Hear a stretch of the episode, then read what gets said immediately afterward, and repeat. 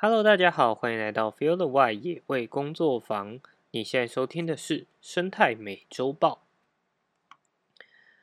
呃，这个礼拜因为也是一样工作的原因啊，所以刚回来收集的资料，嗯，基本上还是大致上搜寻过了。不过这个礼拜因为主题性的关系哦，所以有一些新闻可能就会跨到这个礼拜。不过没关系，我们这就让就是议题同时出现，其实是会比较。我觉得比较完整的了。好，那就来首先这个礼拜的第一则新闻吧。上个礼拜呢，其实是所谓的世界鲨鱼周。那在许多国外的媒体啊，跟科普频道都有去进行一些访问学者啊，或者是摄影集之类的，整理出了很多跟鲨鱼有关的有趣知识。那今年其实已经是第三十五届的世界鲨鱼周。佛罗里达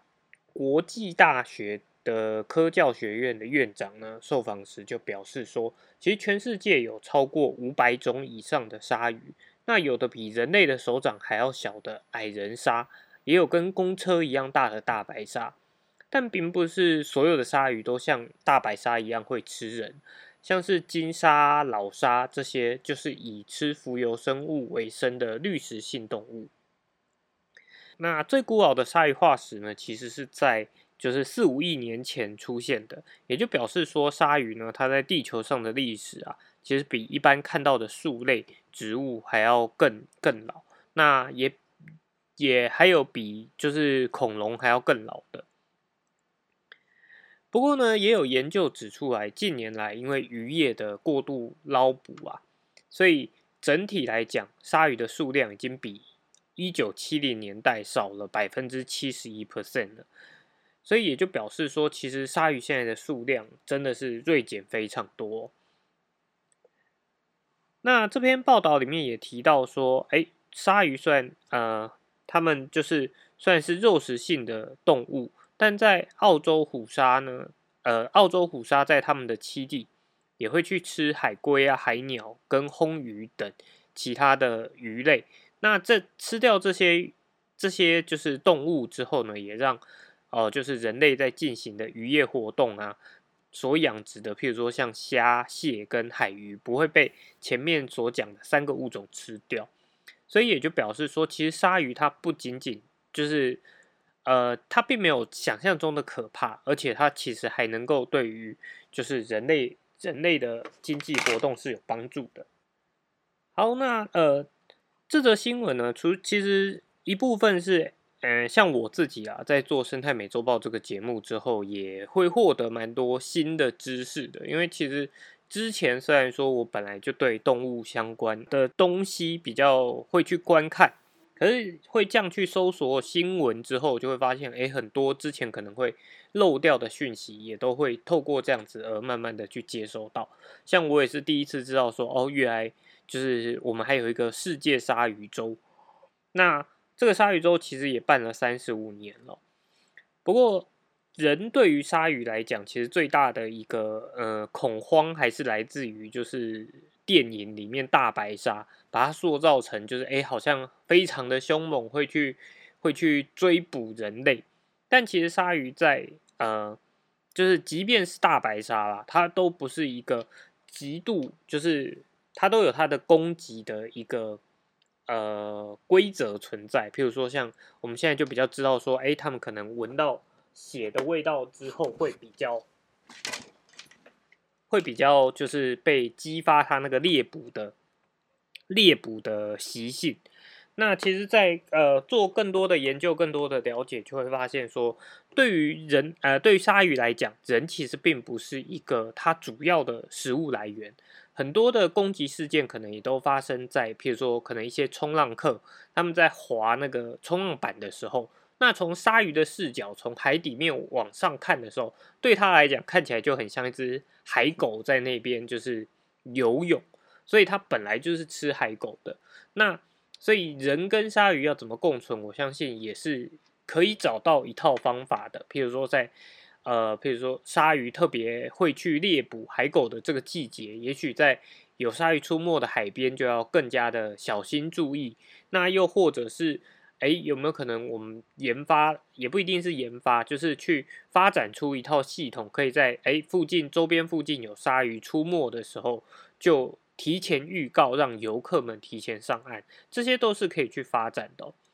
那除了刚刚提到的过不过度鱼类捕捞啊，影响了整个食物链，进而去影响到鲨鱼的生态之外，另外一个更严重的问题，其实也是呃。就是所谓的鱼翅问题啦。那这个问题其实从很多年前就不断的去推广，就是没有买卖，没有伤害嘛，所以没有消费行为的话，其实对于野生动物来讲，就是一个蛮不错的保护措施了。好，所以这个讯息也提供给大家知道。在这个礼拜的第二则新闻呢，算是一个蛮不错，而且又蛮可爱的，就是新闻呢。台湾黑熊触动改良式列具，吓一跳，可爱模样全都录。呃，这则新闻呢是发生在就是嘉义嘉义的嘉义领管处，那他们辅导了嘉义县的周族猎人协会，参与了台湾黑熊生态服务给付计划之后，他们在特富野山区架设的红外线照相机，成功拍摄到了台湾黑熊。而且呢，这次为什么这个新闻？就是特别呃引人注目，是因为在这个影片里面呢，这个台湾黑熊刚好去踩到了我们原原本的林务局一直在推行的这个改良式套索式陷阱。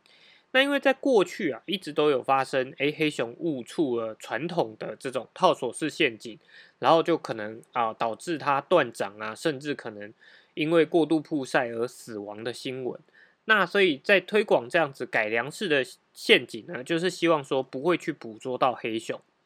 在这个影片里面，哦，这只黑熊也确实踩到了这个改良式的猎具，而且没有被套住，只是被吓了一跳，然后他就赶快的跑离开了现场。所以也算是见呃第一笔记录证实了说，这样子改良式的这个套索式陷阱，对于台湾黑熊来讲是有。可以让台湾黑熊避免台湾黑熊被捕捉到的。那虽然有一些新闻，他们呃去宣传的也不是宣传，去呃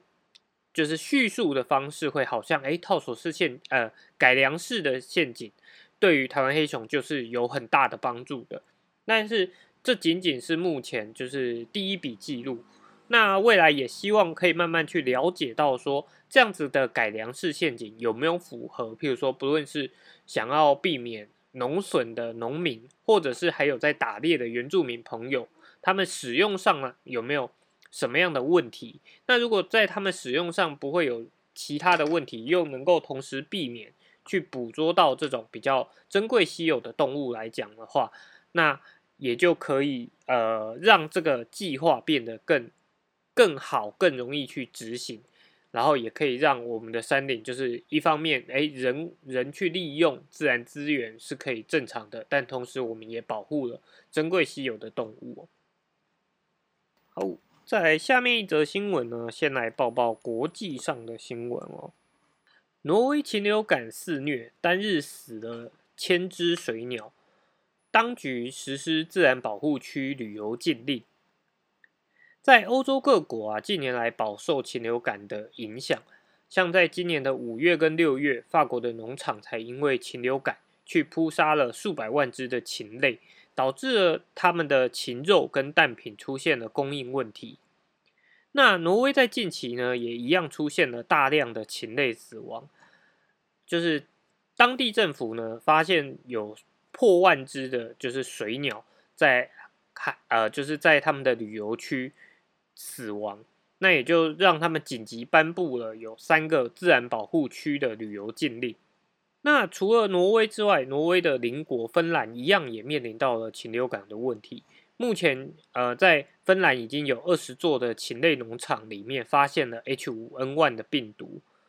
那也也比就是一开始的十二座就是禽类农场来的变得更多。那世界卫生组织 WHO 表示，目前人类感染 H5N1 的病毒呃风险仍然算低的。不过也有就是案例发生，所以还是要持续的去注意其他哺乳动物感染的情形哦。好，那这则新闻呢，其实就是也是希望大家哎可以稍微关注到，因为呃虽然大家也许不是养殖禽类的，就是农民呐，不过其实禽流感呃应该说世界的整个环境其实是一直不断在变动的。那包含前几年我们遇到了 COVID-19 是哎跟人类影响比较大的，那其实很多的疾病也都一开始可能是从呃动物疾病。然后进而传播到人类社会里面，所以我觉得像这样子的新闻也非常值得关注。那 H 五 N 一其实已经呃肆虐蛮久了，台湾其实也有受到几波的影响。那所以也是希望大家要额外呃也不能说额外小心呐，因为对于禽流感来讲，最主要就是避免去。呃，过度就是接触太多的野鸟嘛，因为野鸟相对来讲，他们是风险比较高的族群。哦，再来就要进到了下一个主题，这个主题真的是最近这几周一直不断的提到。不过第一则新闻呢，其实并没有那么直接了。下面一则新闻是，他带爱犬登合欢山庆。第一座百月，山友傻眼，表示准备吃罚单。有一名女饲主呢，在脸书社团里面发文，就是留下了一张照片，是她跟她的宠物狗带上，呃，她带她的宠物狗上了合欢山东峰，一人一犬的开心合照。那不过在就是照片里面呢，却发现说，哎，这名饲主似乎没有系着这个牵绳。而且合欢山呢，并没有开放宠物入内，所以就表呃，就有许多网友就是表示说啊，他违法了，还公布了自己的罪证之类的。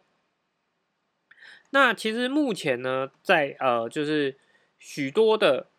国家公园啊，或者是自然保护区里面，都还是禁止携带宠物入内的。那目前有开放的是林后四林平地森林园区，然后。还有就是，譬如说像内洞、池南、资本国家森林游乐区，还有大林大大农大富平地森林园区的部分区域，是有条件有条件的开放宠物可以入内。那不过宠物如果要入内呢，入就是进到这些自然保留区啊，呃，自然保护区或森林游乐区，其实也都要遵守他们的规范，就是譬如说你要做登记啊，而且这个犬只一定是要。这个宠物一定是要有打晶片的。那在园区里面呢，也都要系牵绳，不然就是要放在提袋提笼里面。所以，如果有就是想要带着自家的宠物去这种森林游乐区游玩的话，其实还是建议大家第一时间先做一下功课，避免在不知情的情况下触犯了法律，然后反而因此受罚。那目前受罚的话是第一次发现。首次开罚是六百块，第二次罚一千二，然后会再叠加上去。那不开放的主要原因其实是根据就是动物传染病防治条例啊，因为其实呃很多的动物疾病它可能是透过就是粪便去传染的。那即便哎有一些饲主他可能会想说哦，我把我把这个宠物带到了山林里面，我就希望它在山林里面自由自在的奔跑。可是它可能会留下它的粪便或尿液，那当然你可以呃粪便的部分可能人会就是想说哦我把它捡起来就好，但其实捡起来的过程当中，它还是会有部分是粘黏在就是土壤上面的，所以有没有可能导致这样子疾病去传播，或者是游荡犬只在外面去接触了，呃也不是游荡犬只，宠物在外面去接触到了野生动物的粪便而被传染到疾病也是。非常有可能的，那所以还是建议大家，如果说哎，就因为知道了这个讯息而觉得哦，带着狗狗去森林游乐区怎么还这么多规矩的话，其实还是可以考虑就把狗狗带到宠物公园。毕竟现在各个县市都很积极的在推动宠物公园。那在宠物公园里面，它也可以跟其他就是一样类型的，比如说狗狗可以跟狗狗去互相认识游玩。那猫的部分的话，当然猫咪比较不适合带到户，就是户外去去活动啊。所以呢，就是这样的一个讯息，还是提供给大家知道。好，在下面一则新闻呢，就比较呃残忍，或者是血腥一点啊。采野放一周，台大白鼻星惨遭浪犬虐杀，学生发千字文泪控。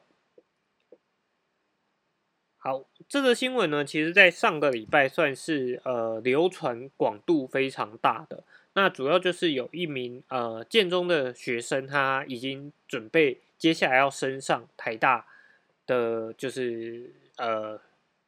的科系啊，就是要成为大一学生。那他在这个过程当中也也加入了一个呃加入了研究，就是生科系的研究室，然后就开始协助了生科系的一些研究。那生科系在这几年呢，在台大的校园里面，因为台大校园里面就有野生的白鼻星族群存在，所以呢，他们也会。就是去做一个追踪，想要了解说这些白鼻星在校园里面会利用哪些环境，跟他们会怎么样跑。不过有一只名叫冰箱的这个白鼻星啊，它主要是小时候被就是被捡呃被捕捉到，那照顾了一阵子之后，也去经过送到了台中的野生动物救伤站去进行野放训练。训练完成之后呢，才把它带回到台大校园去野放。不过在野放一个星期之后呢，这名就是呃准备升升进台大的就是学生，他就去拿着天线去定位这只呃白鼻星的时候，就发现说这只白鼻星已经躺在草地上，然后就是周在他发现这只白鼻星之前，也看到了就是。呃，台大校园里面的三只游荡犬只，那后续他也去调阅监视器画面，就有发现，就确实有记录到三只流浪犬围着这只白鼻星，然后去撕扯的画面好，那呃，这则这则贴文出来之后呢，就开始哎受到了许多的关注，当然呃。平呃，本来比较关注野生动物权益的人呢，当然就就开始去去表示说，就是这其实不只仅仅是在台大里面发生的状况，在野外环境，其实除了白鼻星之外，像是石虎、穿山甲也常常会受到这样子的呃游荡犬只的影响。那当然，另外一部分也有人就是哎去表达说，为什么要把就是白鼻星放放到。呃，有流浪犬的，就是台大校园里面。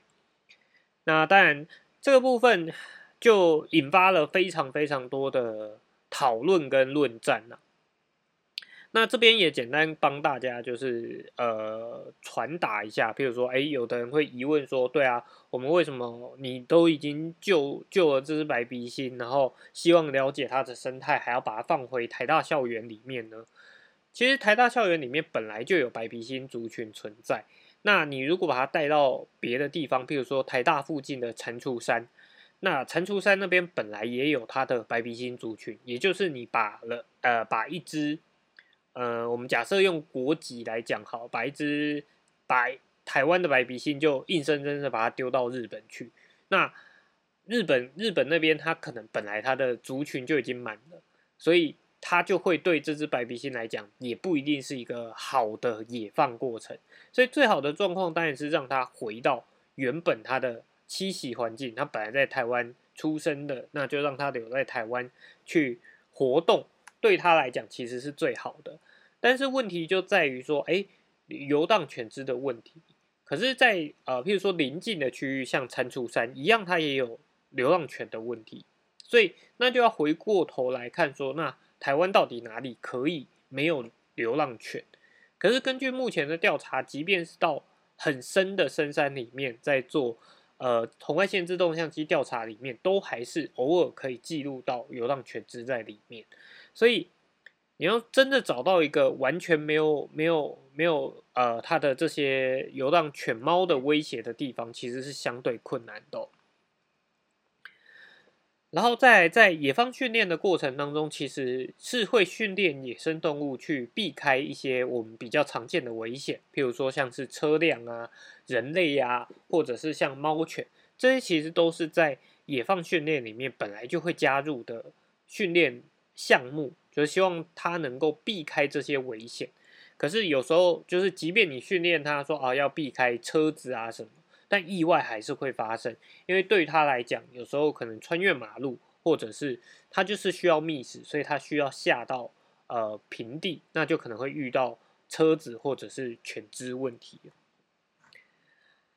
好，那在这则新闻出来之后，这一整周其实也不是说这一整周啊，其实从之前我们在讨论一个呃，就是跟石虎有关的，就是呃要。呃，那个叫什么？就是要某个区域禁止喂食游荡犬只，跟将游荡犬只都应该要呃列管，就是比如说有主人的就应该要登记管理，那没有主人的可能就会捕捉，然后安置，那不会再回放到原本的地方的这个计划。从那那时候其实就一直有这部分的论战在进行。那因此呢，在这个。这个礼拜呢，就啊有另外一篇新闻就出现了，有十一个动团呢成立了台湾动物共生联盟，呼吁建立石虎与犬犬猫共存的生态系。好，那呃，这个就是这则新闻出来呢，主要是有十一个动保团体组成的这个台湾动物共生联盟发表了一个联合声明。提出了四大建议，呼吁应该要就事论事来救石虎，而不不是用就是二元对立的方式来激化，就是这种社会上的对立之类的。那他们提出的四大建议呢？第一点是改善石虎实质困境，需争取广大城乡民心，不需乡村无狗化，而是就事论事救石虎。第二点是以人道犬只族群管理。原则配合源头管理与 TNVR 才能解决，才能根本解决问题。三是人与犬猫依存关系深厚，建立友善动物福利庇护场域，实践护食虎也庇护犬猫。四是以人道社区发展，正确喂食管理游荡犬，合乎环境生态伦理与人性。好，那。呃，后面的一些细节我就不再不再不再论述，我们就针对这四大 建议来谈。那当然，第一点，哎，大家可能会注意到的是，不需乡村无狗化。大家可能会，就是想说，哎，这一点听起来蛮合理的，因为在乡村有人人为活动，那你要有人为活动的地方，要它完全无狗，好像是一件呃困难的事情，而且也是好像反反常理的事情哦。不过，为什么会呃提到这个乡村无狗化呢？最主要原因是因为石虎它其实是所谓的浅山物种，它跟人类的生活环境其实相当的接近，所以很多地方其实它都呃都在比较一些偏乡的环境，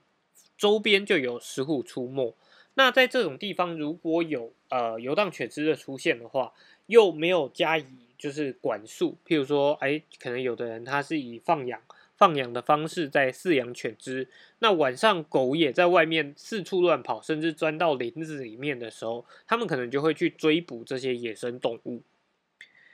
那所以才会提到，哎，乡村无狗化，但这个无狗化并不是一只狗都不能有，而是所有的犬只是都有呃好的管理方式的。譬如说，假设是人养的，就应该要在呃人养的。就是区域内活动，而不是让它自由自在的四处乱走。哦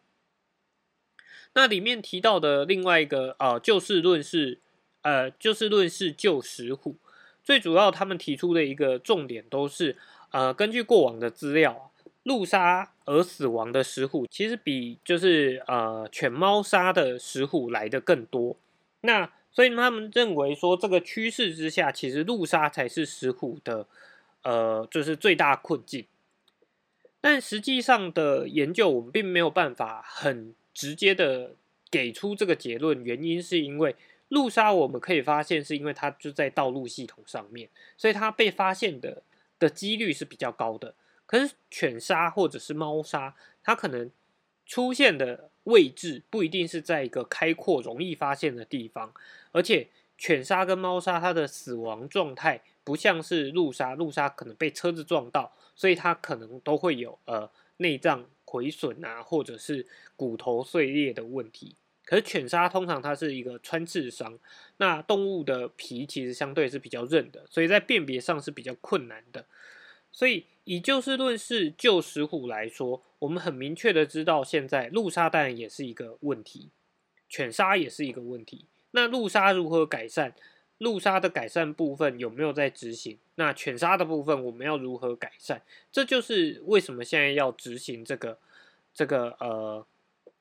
就是原生动物受游荡犬侵扰的改善示范计划的一个最主要原因。所以。他们常常会把论调变成说，好像啊，我们只是讨厌犬猫，然后好像好像没有犬猫失误就能够大爆发一样。但我们从头认从头到尾认为的都不是，只要没有犬猫失误就会过得很好，而是犬猫是影响石虎生存的一个原因。我们希望让它的生活能够少一个困境，就是一个困境。好。那呃，里面当然还提到了其他的，包含建构友善的动物福利庇护场域这个部分，我不确定这个组呃这个联盟他们提的是不是像之前也有一些动保团体提到的，他们认为说哦好，那我们就是就是一样在野外，然后有有一块地，那圈起来，然后我们就是所有抓到的犬只通通放进来。但是呢，它是一个开放式的环境，它不会关门。然后呢，它就是会继续在这里面喂食这些就是犬只。然后他认为说，这些犬只呢晚上就会回来吃饭，然后就在这个园区里面休息，不会再跑出去玩所以这个是当时呃以野生动物保育的人人士看来会觉得一个很荒谬的。想法，他们会认为说，用这样的方式，我们去一块地，然后弄一个围栏，但留一个门，然后让动让犬猫可以自由进出，这样子的做法能够改善，就是野生动物受到犬猫影响的的方法。那所以我不确定他这边提到的友善动物福利的庇护场所是不是这这个类型，但你说友善动物的收容场所。我们当然认为说这是必要的，因为我们今天要做收容，我们还是希望能够顾到动物福利存在。那当然，里面第四点还提到了，就是正确的喂食管理游荡犬，所以这个部分其实就会让人家去认为说，哦，他们到底是不是只是为了要喂食而去提出了这个这些声明？那这样子的声明真的有办法保护食虎，又同时保护？保护犬猫吗？其实是值得思考的。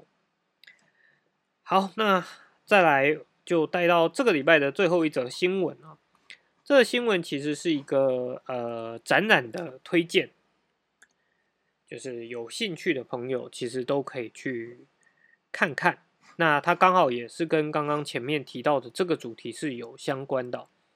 这个展览呢，主要是由挺挺动物应援团他们去举办的。那这次主办呃举办的题材呢是适得其所，以动保挺野保的巡回展。那里面最主要想要表达的呢，就是野生动物跟呃伴侣动物其实都有他们适合的场域，让他们各自在他们最适合的的地方，其实就是对不论是对比就是对呃野生动物或伴侣动物来讲，都是一个最好的状态。而只要有它们出现在不对的地方，那就可能会对某一方造成迫害，然后最后可能就会危甚至危害到，就是譬如说伴侣动物，譬如说现在我们就会看到，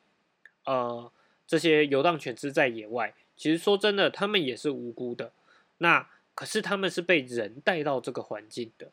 那。当他们进到了一个不不不属于他们的环境，到最后他们可能也必须要面临到，呃，一些就是对他们不是那么善良的环境所以这个主题主要就是希望呃跟大家表达说，哦，适得其所。每一种动物其实它的存在可能都有它的目标跟意义存在。比如说像野生动物，它本来就生存在野外环境，它就为它就不适合拉到呃就是住家环境里面去饲养，因为那跟它的生活习性就不相符合。那有一些。动物可能是长期驯化之后变成所谓的伴侣动物来安抚人心的，它就不适合在野地里面去四处的呃乱跑。那这个展览同时，它也是请到了一个就是呃生态画插画家玉子，所以里面也呃玉子日记。那所以它比呃很多的看板里面的动物其实也都非常可爱。那这个展览呢，从八月一号到八月三十呃二十二十七号，会在台北的剥皮寮历史街区演艺厅展出。那所以有兴趣的呢，都可以就是欢迎大家去那边，就是看这个展览，然后也可以认识更多呃台湾的其他野生动物。那同时也可以去了解说啊，不同的呃。动物它们适合什么样的环境，跟它背后可能造成什么样的影响？好，那这个礼拜的生态美洲报呢，就到这边。如果喜欢我们的节目，欢迎追踪我们的 Podcast 频道。我们同时也有脸书的粉丝专业、Instagram 跟 YouTube 频道。那我们就下礼拜再见喽，拜拜。